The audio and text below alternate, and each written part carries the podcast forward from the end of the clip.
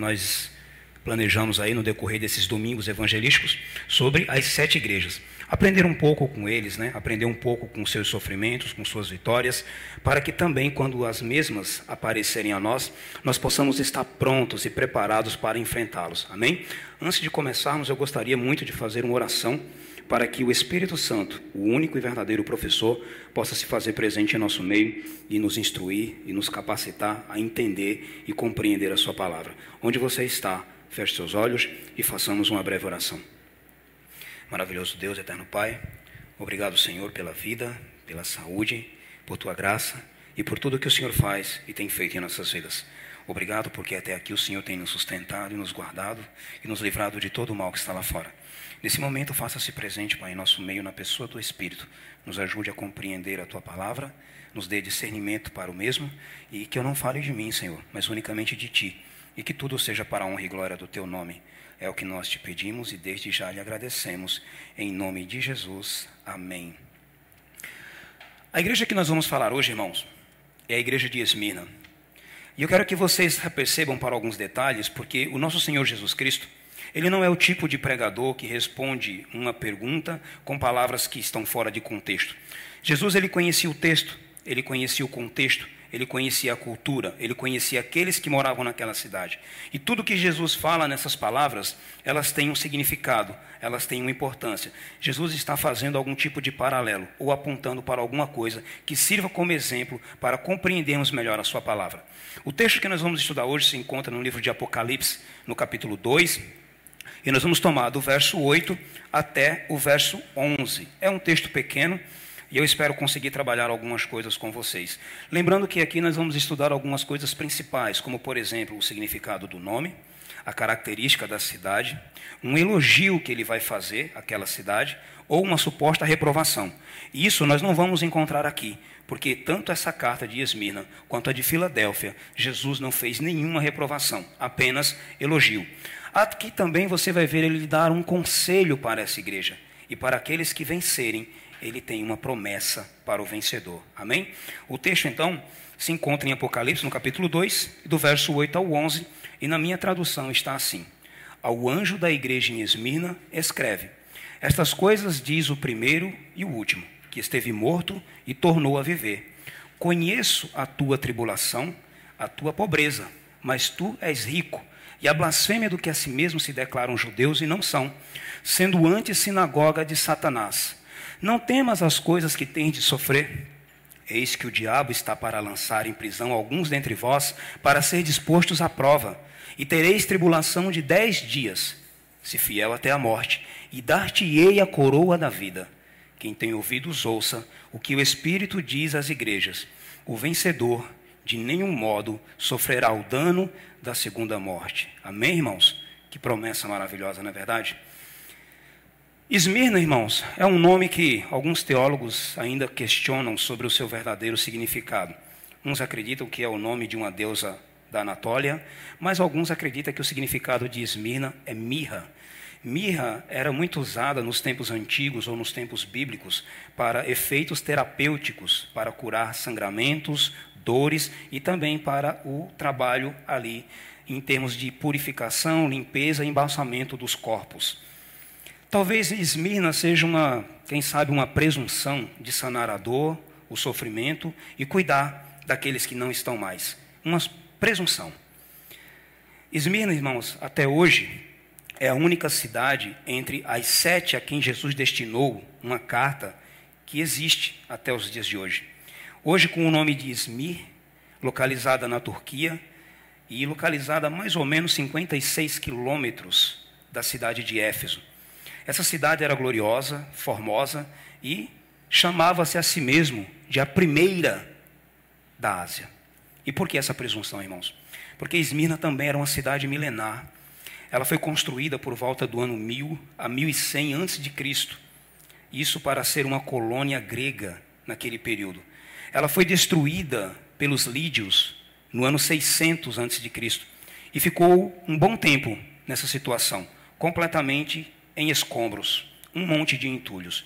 Até que no ano 334, Alexandre Magnus, o Grande, ao passar por ali, deixou expresso a sua vontade de que aquela cidade deveria ser reconstruída, mas isso só ocorreu no ano de 290 a.C., pelo seu comandante e general Lisímaco.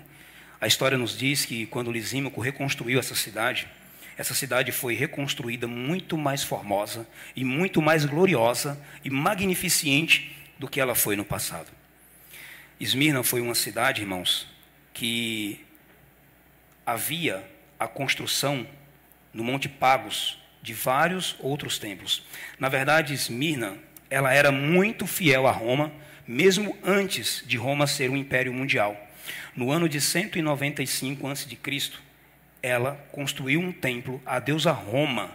E no ano 26 depois de Cristo, ela ganha dos, das outras dez cidades, incluindo Éfeso, o direito e o privilégio de construir um templo de adoração a Tibério. Esmirna se tornou o centro na Ásia Menor de adoração a Roma e ao Império Romano e aos seus imperadores. Mas não havia apenas esses templos romanos. Haviam também outros templos de adoração a Zeus, a Apolo, Cibele, Afrodite, Esculápio. Todos esses templos eles eram construídos sobre o Monte Pagos. E ali uma alameda os ligava a todos eles. Havia uma rua também principal chamada de Rua de Ouro. E os cidadãos de Esmirnas diziam que esses prédios, esses templos, era a coroa de Esmirna. Veja que interessante, irmãos, uma cidade tão rica, tão bela, tão magnífica. E ao mesmo tempo, a gente olha para a cidade tão rica e tão bela, mas você vê uma igreja pobre. E nós vamos estudar um pouco sobre isso. Para começar o texto, ele começa nos dizendo o seguinte, irmãos: Ao anjo da igreja escreve. Nós já vimos aqui semana passada, né, que o significado desse anjo pode ser literal ou simbólico. Acreditamos nós que o anjo aqui não é um ser espiritual, mas um ministro, um bispo ou um pastor da igreja. Nesse caso, acreditamos verdadeiramente que quem leu essa, essa carta na igreja de Esmirna foi o seu bispo, Policarpo. Policarpo foi o bispo da igreja de Esmirna e esse homem, ele foi discípulo do apóstolo João. Acreditamos fielmente que ele foi quem leu a carta que João escreveu na ilha de Pátimos por volta do ano 96 depois de Cristo. Ele diz assim: Eu sou o primeiro e o último, o que esteve morto e tornou a viver. Lembra que eu disse a vocês que Jesus não é o tipo de pregador que responde uma pergunta com palavras fora de contexto? Quando Jesus ele diz que é o primeiro, veja que aqui ele está fazendo um paralelo com aquilo que os cidadãos de Esminas pensavam de sua cidade. Nós somos a primeira da Ásia. Nós somos a primeira cidade da Ásia. Entre todas elas, fomos a primeira a ser construída. Mas aqui Jesus está dizendo: Eu sou o primeiro e eu sou o último. Esse título é aplicado apenas a Jesus no livro de Apocalipse. Isso você vai encontrar no capítulo 2, verso 8, também no capítulo 22, verso 13, e uma alusão ou um paralelo lá em Apocalipse 1:17, mas ali está falando do Pai. Quando ele diz: "Eu sou o alfa e o ômega", que também seria o primeiro e também seria o último. Esmirna até tem essa presunção de ser a primeira, mas esse título não compete a ela, mas apenas àquele que é eterno, como nosso Deus ele também diz que esteve morto e tornou a viver. É interessante, né, como Jesus ele se apresenta como o Pai da eternidade. Eu sou o primeiro e também sou o último. Mas também sou aquele que, como homem, nasci e vivi para salvar a humanidade. E como homem, eu estive morto e tornei a viver. Veja que esse pensamento para os cidadãos de Esmina não era algo estranho ou incomum, porque eles acreditavam que Esmirna era a primeira e que Esmirna havia ressuscitado das cinzas como a fênix. Lembra que eu falei a vocês de que ela foi destruída no ano 600 e reconstruída no ano de 290 a.C., muito mais bela e magnificente do que ela era? Esse pensamento não era alheio, não era estranho àqueles homens. Mas o que eles não compreendem é que nenhuma dessas coisas, de fato, Esmirna poderia cumprir ou fazer. O que Jesus está fazendo aqui é confortando a sua igreja, dizendo a eles que por mais que Esmirna tenha a presunção de achar que é a primeira e a última, e que de fato ressuscitou como uma fênix, é apenas uma cidade que um dia perecerá. Mas Jesus garante àqueles homens que ali estão que se permanecerem fiéis, Ele que é o Pai da eternidade, o primeiro e o último, o que esteve morto e tornou a viver, e que tem o poder e as chaves da morte em sua mão, ele iria trazê-lo de volta, ainda que morto.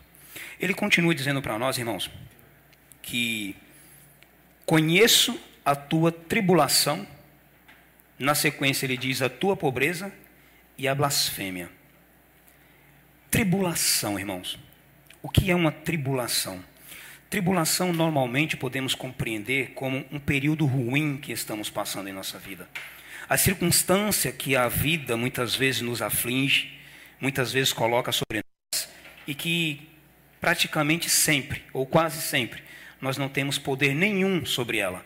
Nada do que nós fizermos, nos, nós conseguiríamos sair dessas situações. A palavra está dizendo para nós que Jesus, ele conhece a nossa tribulação. Ele conhece a nossa tribulação não como um esposo conhece uma esposa ou um filho conhece um pai. Mas ele sabe exatamente em sua essência o que é ser perseguido, o que é sofrer e o que é padecer. Jesus conhece a nossa tribulação e as causas dessa tribulação. E quais eram as causas dessa tribulação? A pobreza e a blasfêmia daqueles que se diziam judeus e não eram. Irmãos, a pobreza daqueles homens de Esmirna é claro que em Esmirna havia uma grande quantidade de cristãos que eram escravos, havia uma outra grande quantidade que também eram pobres. Mas o problema da pobreza dos cidadãos de Esmirna é que aqueles homens que se achavam judeus e não eram, esses homens, irmãos, ganharam o direito, por volta do ano 80, de adorarem ao Deus de Israel. E, consequentemente, Roma, acreditando que os cristãos eram uma espécie de seita judaica, também tinha esse direito de, certo, de certa maneira. Mas eles, por volta do, do ano 80, não só os excomungaram das sinagogas, como também não quiseram ter partes com eles. E agora também se tornaram seus acusadores. Porque não é isso que Jesus diz? Esses que assim se declaram judeus e não são, sendo anti-sinagoga de Satanás. Satanás aqui não é o acusador dos filhos de Deus. Quando diz que esses homens blasfemaram contra Deus, Muitas vezes nós pensamos que blasfêmias é blasfemaram contra o seu povo, muitas vezes pensamos que blasfêmia é só contra Deus, mas quando blasfemam-se contra o povo de Deus, também está se blasfemando contra o próprio Deus. E como que eles então faziam essas blasfêmias? Se bem que eu acredito, irmãos, que aqui nós poderíamos compreender melhor essa blasfêmia como uma calúnia. E quais eram os tipos de calúnias que eram feitas contra a igreja de Deus? Você deve se recordar que quem matou o nosso Senhor Jesus Cristo, embora tenha sido Roma, mas foram os líderes do Sinédrio, através de suas falsas acusações, através de suas mentiras, de seus enganos, de falsos testemunhos. Quando você olha para a igreja primitiva, você vê que as perseguições que aconteceram relacionadas à igreja foram basicamente por causa dos judeus que tumultuavam, e que de alguma maneira os acusavam. E as acusações eram simples: eles não estavam adorando ao imperador. E outras acusações mais. Esses eram aqueles homens que deveriam levantar a bandeira de Deus, refletir o seu caráter, mas nesse momento da história, esses homens estavam refletindo o caráter de Satanás como acusador de seus irmãos. Eu não sei se você lembra, e eu gostaria de ler rapidinho. Lembra lá em Provérbios, no capítulo 6, no verso, no verso 16, quando ele diz: O Senhor seis coisas odeia, e a sétima ele abomina. E então ele vai dizendo algumas coisas. A última que ele abomina é os que semeiam contendas entre irmãos. Veja que os irmãos judeus semeavam contendas, mentiras, enganos contra os judeus. E isso o Senhor abomina. Isso o Senhor odeia. Esses homens aqui estavam refletindo não o caráter de Deus, como filhos de Deus, descendentes de Abraão, mas refletindo o caráter de Satanás, como acusador de seus irmãos. Mas, por causa dessas acusações, irmãos, os cristãos perderam o direito de adorar ao seu Deus, perderam o direito até mesmo sobre seus próprios bens. Eles tinham seus bens confiscados, eles eram perseguidos, eles eram caçados, e muitas vezes até roubados, perderam o direito sobre seus próprios bens. Se eles não fugissem, perderiam até a própria vida.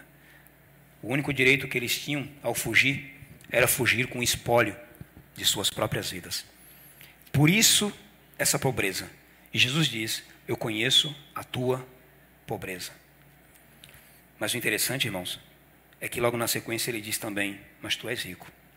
Mas antes de falar disso, lembra que eu disse que essa igreja não teve nenhuma reprova? Apenas elogios? E quais foram os elogios que essa igreja teve? Eu conheço a tua tribulação, eu conheço a tua pobreza, e conheço aqueles que te caluniam. Eu conheço que você é uma igreja caluniada, eu conheço que você é uma igreja que tem sofrido por causa dos enganos e dos falsos testemunhos, e sei que por causa de tudo que eles estão fazendo, vocês estão sendo perseguidos, estão perdendo seus bens, estão perdendo até mesmo as suas vidas. Eu conheço tudo isso. Veja que o ponto forte dessa igreja era ser tribulada, era ser uma igreja perseguida, era ser uma igreja caluniada, era ser uma igreja pobre. Quando olhamos para essas qualidades e olhamos para a igreja dos dias de hoje, será que nós veríamos qualidades nisso? Tribulação, pobreza, perseguição e sermos caluniados? Veja que a pirâmide de Cristo sempre é o contrário da nossa, né, irmãos? Nós pensamos e vivemos num mundo que o mais forte é o que reina, é o que comanda. Mas no reino de Cristo ele diz que o menor seria o maior. Quando você olha para essa igreja, você vê uma igreja pobre, mas Jesus olha para ela e diz assim: Não, filha, você é rica. Você é rica. O interessante é que essa igreja, ela até poderia ser pobre, ser pobre financeiramente, mas era rica espiritualmente. Ela até poderia ser pobre aos olhos dos homens, mas era rica aos olhos de Deus. O que Cristo está dizendo é que eu conheço a sua tribulação, eu sei as coisas que estão lhe afligindo, angústia e sofrimento. Eu sei que o motivo da sua pobreza é porque vocês estão sendo saqueados, espoliados por judeus, por gentios e por romanos. Eu sei que vocês estão sendo caluniados, injustiçados por causa daqueles que deveriam ser chamados de descendentes de Abraão e filhos de Deus, mas que na verdade refletem o caráter de Satanás. Eu sei, eu sei por tudo que vocês estão passando, mas olhem, para comigo, vocês são ricos. Que recompensa maravilhosa deve ter sido para a igreja de Esmirna, quando Policarpo abriu aquele rolo e leu aquela carta. Aqueles que haviam perdido seus bens, suas casas, seus animais, Imagine quão maravilhoso deve ter, ser, ter sido ouvir que aquele que é o primeiro e último, que esteve morto e tornou a viver, diz a eles: Eu conheço e sei por tudo que vocês estão passando. Não é diferente para nós hoje. Muitas vezes nós não queremos sofrer, não queremos padecer, não queremos ser caluniados, não queremos passar tribulações. Mas Deus usa todas essas coisas com um propósito de nos aprovarmos.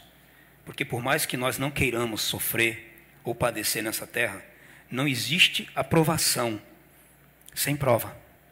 E é o que nós vamos ver na sequência. Quando ele diz assim, irmãos: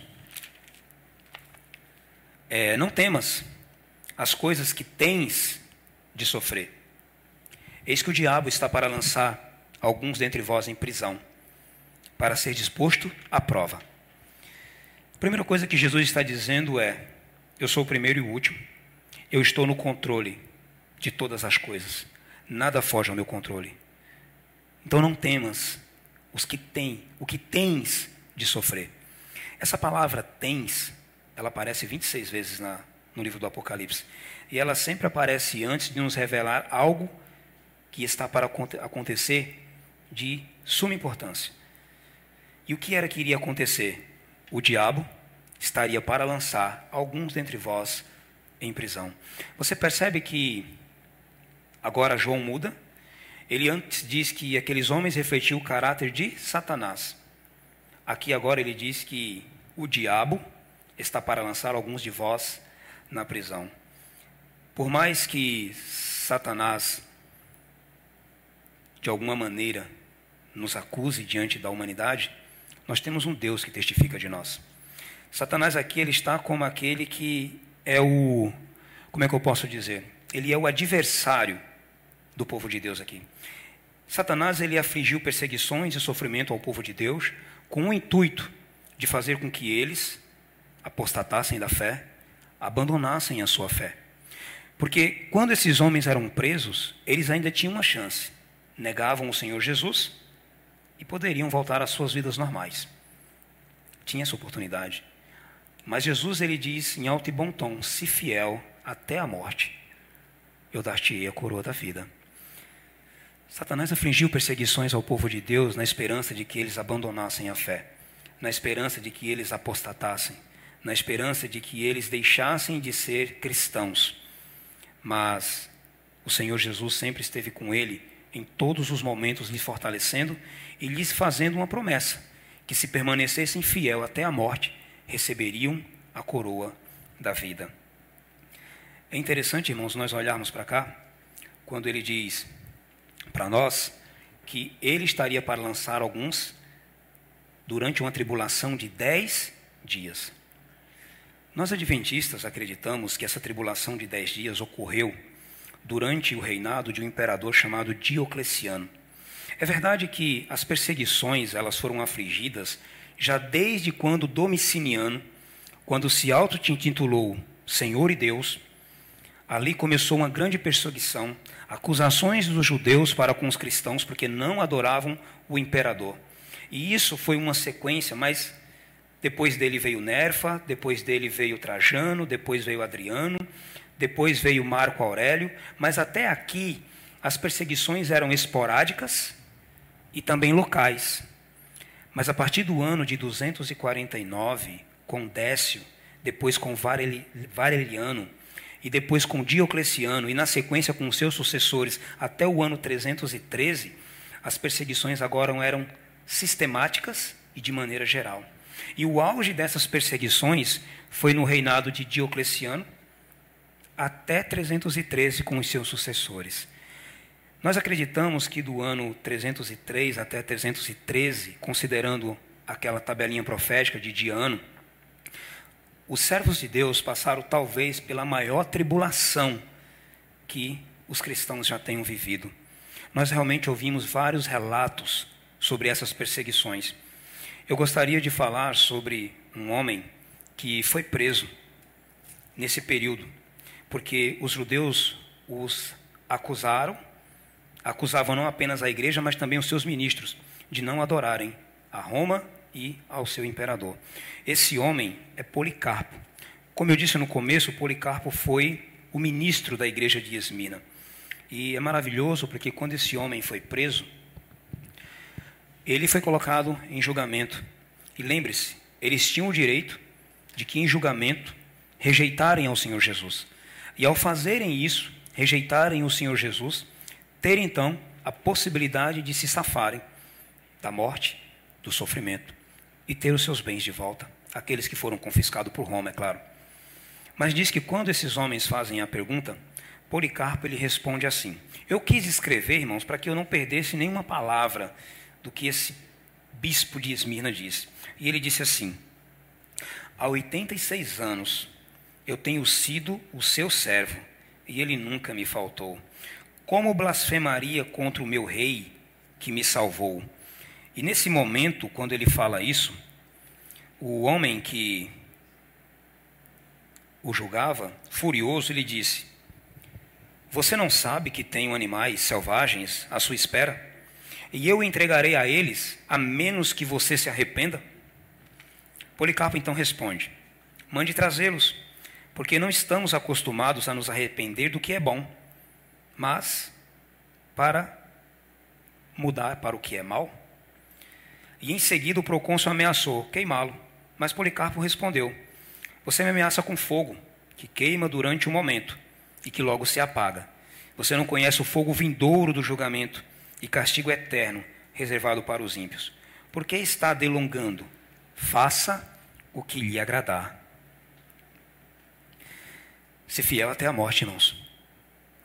Secundariamente, ser fiel até a morte pode ser aquela morte natural. Aceitar Jesus hoje, viver 50 anos e morrer daqui 50 anos. Pode ser. Secundariamente. Primariamente, o que Jesus está dizendo é ser fiel até a morte. Ou seja, seja fiel a mim, ainda que tenha que morrer. Seja fiel a mim, ainda que tenha que ser decapitado. Seja fiel a mim, ainda que tenha que ser queimado. Seja fiel a mim, ainda que tenha que morrer. E se assim for fiel a mim, ainda que tenha que morrer, ele diz: dar-te-ei a coroa da vida. A coroa aqui, irmãos, a palavra é Stefanos. Existem duas palavras para coroa: Stefanos e diademas, ou diadema. Diadema é uma palavra para a coroa da realeza. Stefano é a coroa da vitória. Esmina era um centro olímpico. Pessoas de vários lugares vinham para as festas, para os Jogos Olímpicos. E os vitoriosos ganhavam a coroa de louro. E é claro que Jesus não poderia deixar passar essa alusão para fazer um link de que o atleta corre para alcançar uma coroa terrena, em que a traça e a ferrugem consomem, mas Jesus oferece uma coroa muito maior. Jesus oferece uma coroa muito melhor, uma coroa da vitória. E com base no verso 8, ele diz: Eu sou o primeiro e o último, o que estive morto e tornou a viver. Meus filhos, ainda que sejam perseguidos e queimados, como foi Policarpo, sejam fiéis até a morte eu dar-te-ei a coroa da vida. Não temam os homens que podem matar a carne, o corpo. Temam aqueles que podem matar o espírito, que podem matar a alma. É o que o Senhor está dizendo. E para encerrar, ele então diz para nós que se permanecêssemos fiel, ele diz: quem tem ouvidos, ouça o que o Espírito diz às igrejas. O vencedor, de nenhum modo, sofrerá o dano da segunda morte. A segunda morte que ele está dizendo aqui, irmãos, é aquela depois da ressurreição. É aquela que homem nenhum pode matar. Nem mesmo a poderosa Roma, nem mesmo os judeus, ninguém poderá matar. Apenas o Senhor. E ele diz: Não temas, porque se você for fiel até a morte, de modo nenhum você sofrerá o dano da segunda morte. Eu espero que nesse breve momento que explanamos um pouco sobre a história de Policarpo, ministro da igreja de Esmirna, e pelo que os nossos irmãos passaram no passado, concluindo com a passagem que está aqui em 2 Timóteo, no capítulo 4, verso 7, Paulo diz assim: Combati o bom combate, completei a carreira, guardei a fé. Já agora a coroa da justiça me está aguardando, a qual o Senhor, reto juiz, me dará naquele dia, e não somente a mim, mas a todos que amam a sua vinda. Amém, irmãos? Paulo foi um homem que combateu o bom combate. Paulo foi um homem que foi fiel até a morte, quando morreu decapitado. Paulo foi fiel e combateu o bom combate e permaneceu fiel até o fim. E por isso ele diz: Eu sei que agora a coroa me está preparado e será me dado por aquele reto juiz. Qual? Aquele que é o primeiro e o último, que esteve morto e tornou a viver, aquele que tem o poder de matar não só o corpo, mas também a alma e lhe tirar da eternidade. Ele diz: Este guardou minha coroa, e no último dia ele me dará, não só a mim, mas a todos que amam a sua vinda. Para encerrar, então, no seu coração, guarde bem essas palavras. Meus filhos, se fiel até a morte, dar-te-ei a coroa da vida. Amém?